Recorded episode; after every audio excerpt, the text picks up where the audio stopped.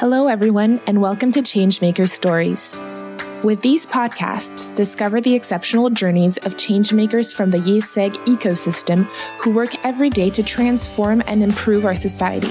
Covering social, economic, climate, and technology related issues, this podcast will inspire you to act in order for you to become a changemaker too.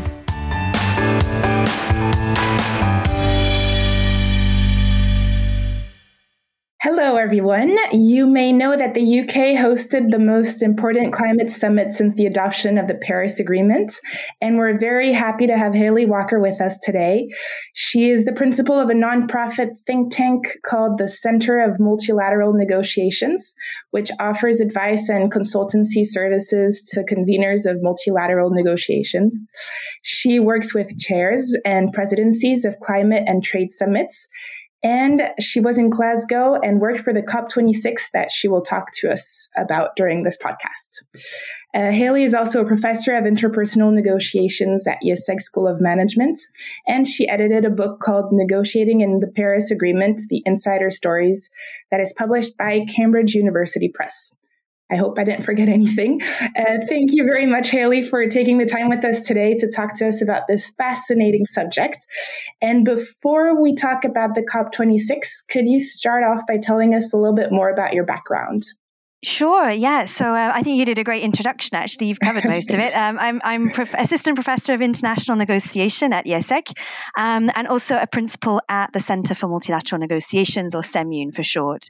So my research uh, centers around multilateral political negotiations, like the UN climate summits or the COPs, um, where governments come together in large numbers, up to 197 states, uh, to try and take decisions by consensus um, on a range of issues, not just climate change, also trade at the WTO, um, migration, arms control, and so on.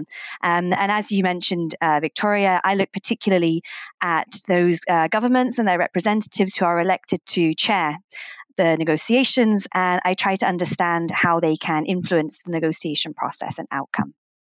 Thank you. And for those who did not follow the summit, could you briefly tell us what the objectives of COP26 are, please? Yeah, sure. Yes, as you mentioned, um, COP26 was the biggest summit since COP21 in Paris uh, when the Paris Agreement was adopted. Uh, in Paris, governments agreed to come back every five years with a new and more ambitious target because, as you probably know, um, the targets that governments brought with them to Paris in 2015 were nowhere near enough uh, for what we need to solve the climate crisis. And so they um, they agreed an ambition mechanism into the agreement, um, coming back every five years with a new target. And Glasgow was the first time since Paris that they would come back with um, with a more ambitious target.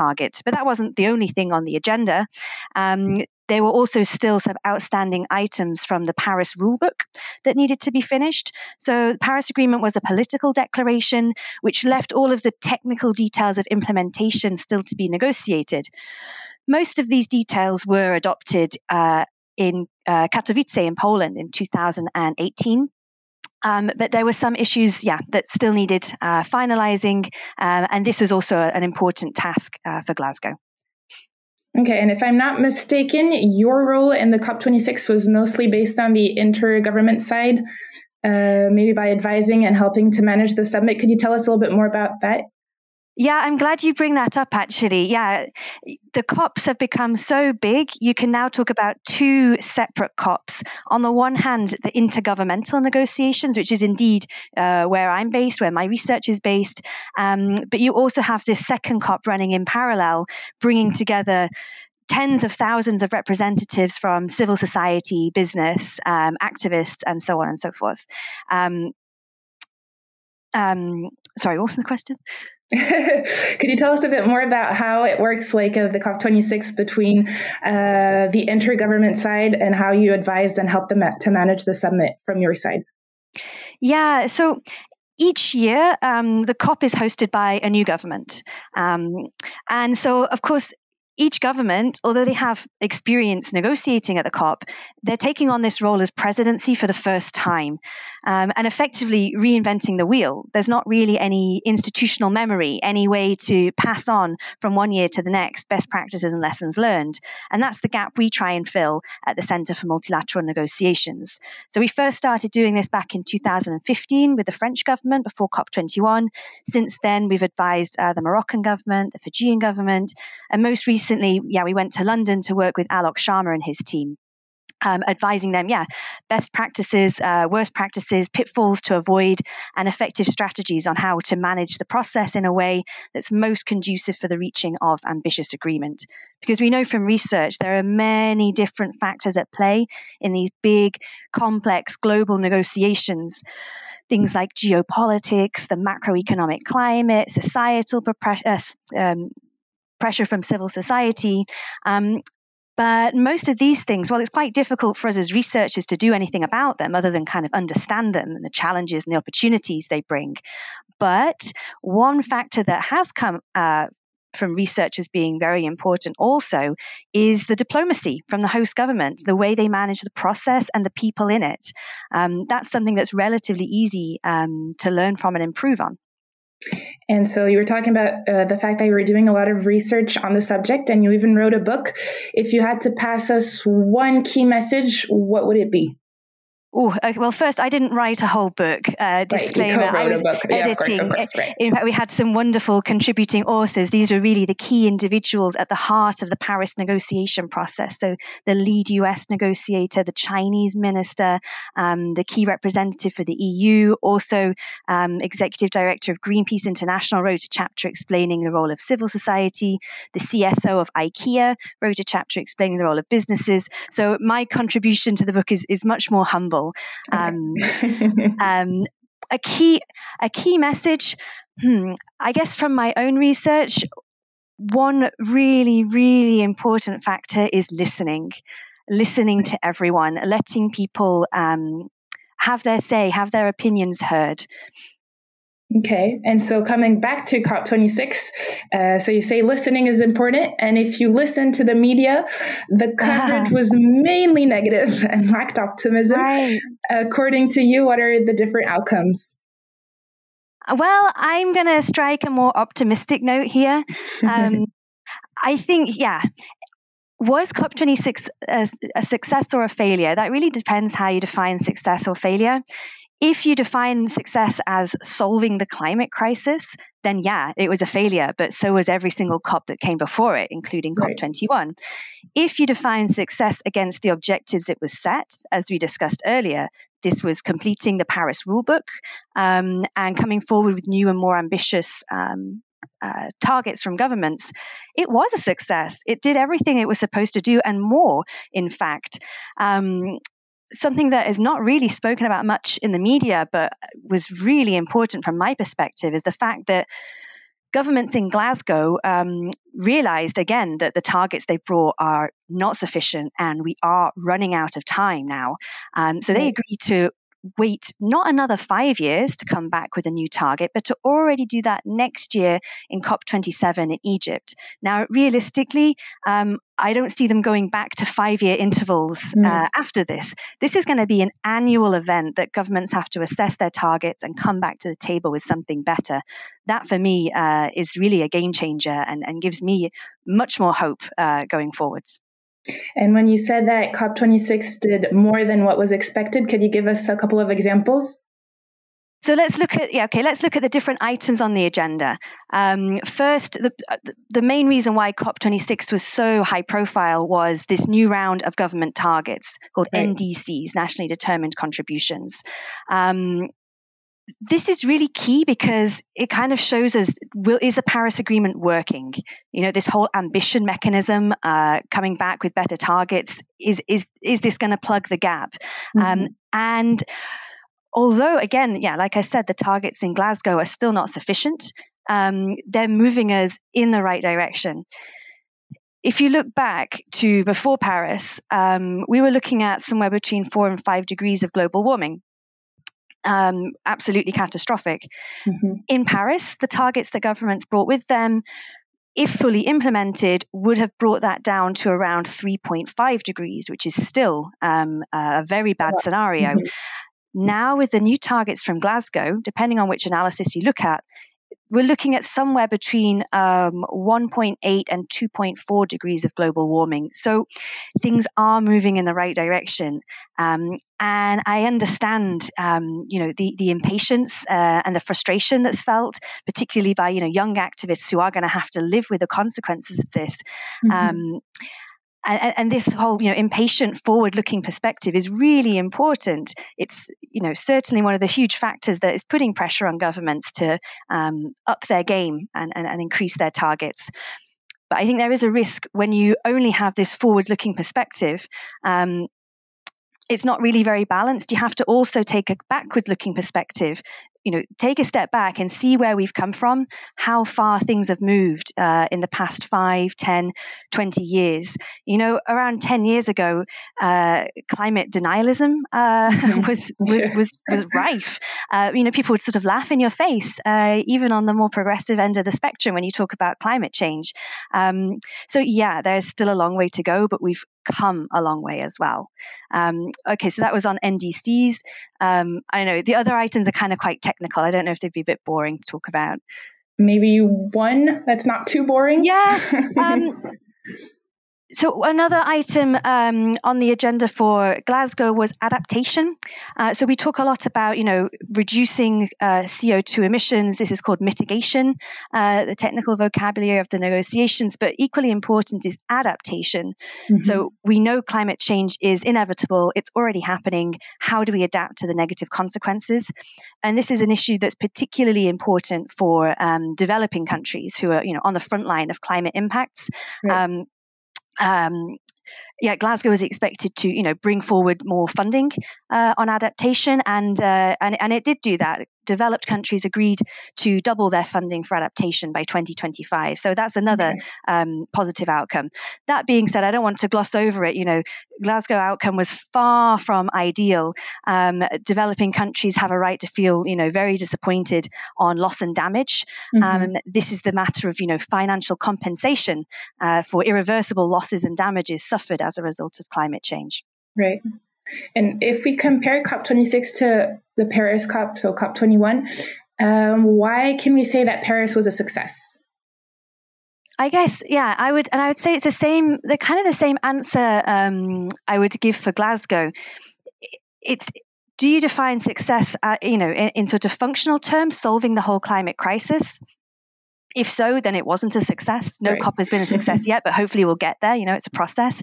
Um, I I tend I did define success as you know what is actually possible to achieve at this moment in time. And I think what was agreed in Paris was at the upper limit of what was possible at that particular moment in time. Um, governments had already tried out the whole, you know, top-down formula with the Kyoto Protocol. This was agreed mm-hmm. in 1997, and they tried, you know, with this system to allocate targets to governments through the UN. And this didn't work. Um, you know, we've learned since then when you're dealing with sovereign states, um, they need to be able to make their own decisions. You can't force things on them. Um, so you shifted to this bottom up, you know, formula with the nationally determined contributions in Paris. Um, but I think what a lot of people weren't expecting, at least I certainly wasn't expecting uh, at the time of Paris, was to have the reference to 1.5 degrees in the agreement. Um, developed, powerful countries were pushing back against this uh, at the time. Uh, the you know the small island vulnerable states uh, and their allies had to fight really hard to get that in the agreement. Um, also, reference to loss and damage in the agreement, and the goal for um, net zero emissions by the second half of the century. That uh, in 2015 was why a lot of people said, "Yeah, this is this is a success." You know, we could have gone for a lowest common denominator outcome, and people would have accepted it because you needed an agreement. Um, I think having those elements, the 1.5 degree uh, net zero and uh, loss and damage in the agreement, uh, elevated it to something you know more ambitious. Fast forward now, um, mm-hmm. just a few years later, 1.5 degree is the new two degrees. and that's another thing that was very clear coming out of Glasgow. Um, yeah, I'll stop there. How do you get these things in the agreement? Oh, oh okay, that's a good question. Um, as I said, these are consensus based negotiations. So right. any single government can say no, and you don't have a deal. So ultimately governments understand you know you ask for 10 things in the deal and you'll probably get three of them. So it's a case of you know communicating what issues are the priority for you what are your genuine red lines. Um, there's a lot of bluffing going on. And at the end of the day um, you have the final plenary when the package deal is presented by the presidency to the government representatives and they have to say if they can accept it or not. Um, okay. there is a lot of pressure um, you know, to, to, to accept what's what's given then. Um, you know all countries are equal in climate negotiations but some are more equal than others. Uh, mm-hmm. uh, it's difficult for a country to stand up in that closing plenary and say no i don't want this. Um, so actually a lot of uh, power is on the presidency who holds what I call the power of the pen. You know, they're the ones drafting the final text of the agreement. Um, and as a presidency, you have what we call in negotiation theory a zone of potential agreement or a ZOPA.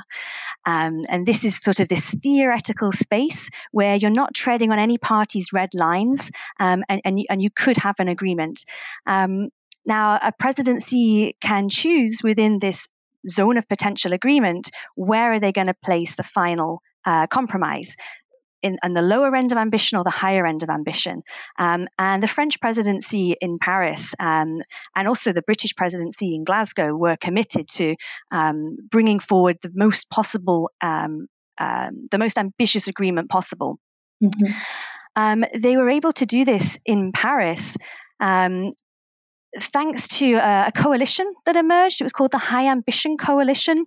Um, and what the High Ambition Coalition did was to bring together governments from across the developed, developing country spectrum who all wanted to see yeah, high ambition. Um, and this was very effective. It was very powerful. It was announced in the second week of Paris. Um, and then it was sort of this domino effect. Once you had this high ambition coalition, it was a club that everybody wanted to be a part of. Mm-hmm. So by the end of Paris, you had 120 governments um, in the coalition.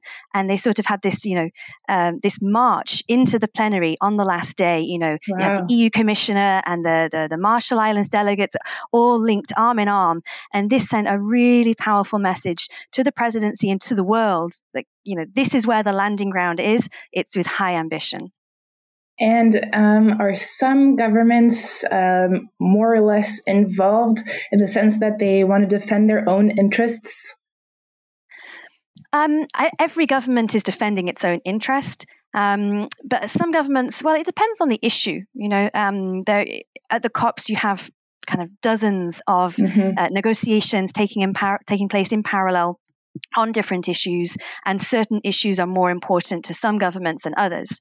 Um, and this is kind of how um, it works: is through the creation of package deals. Mm-hmm. The way you are able to get an agreement in the end with so many countries by consensus is kind of by trading. You know, right. so this issue is more important to me um, than the other one. So you give me what I need on this, and I'll give you what you need on that.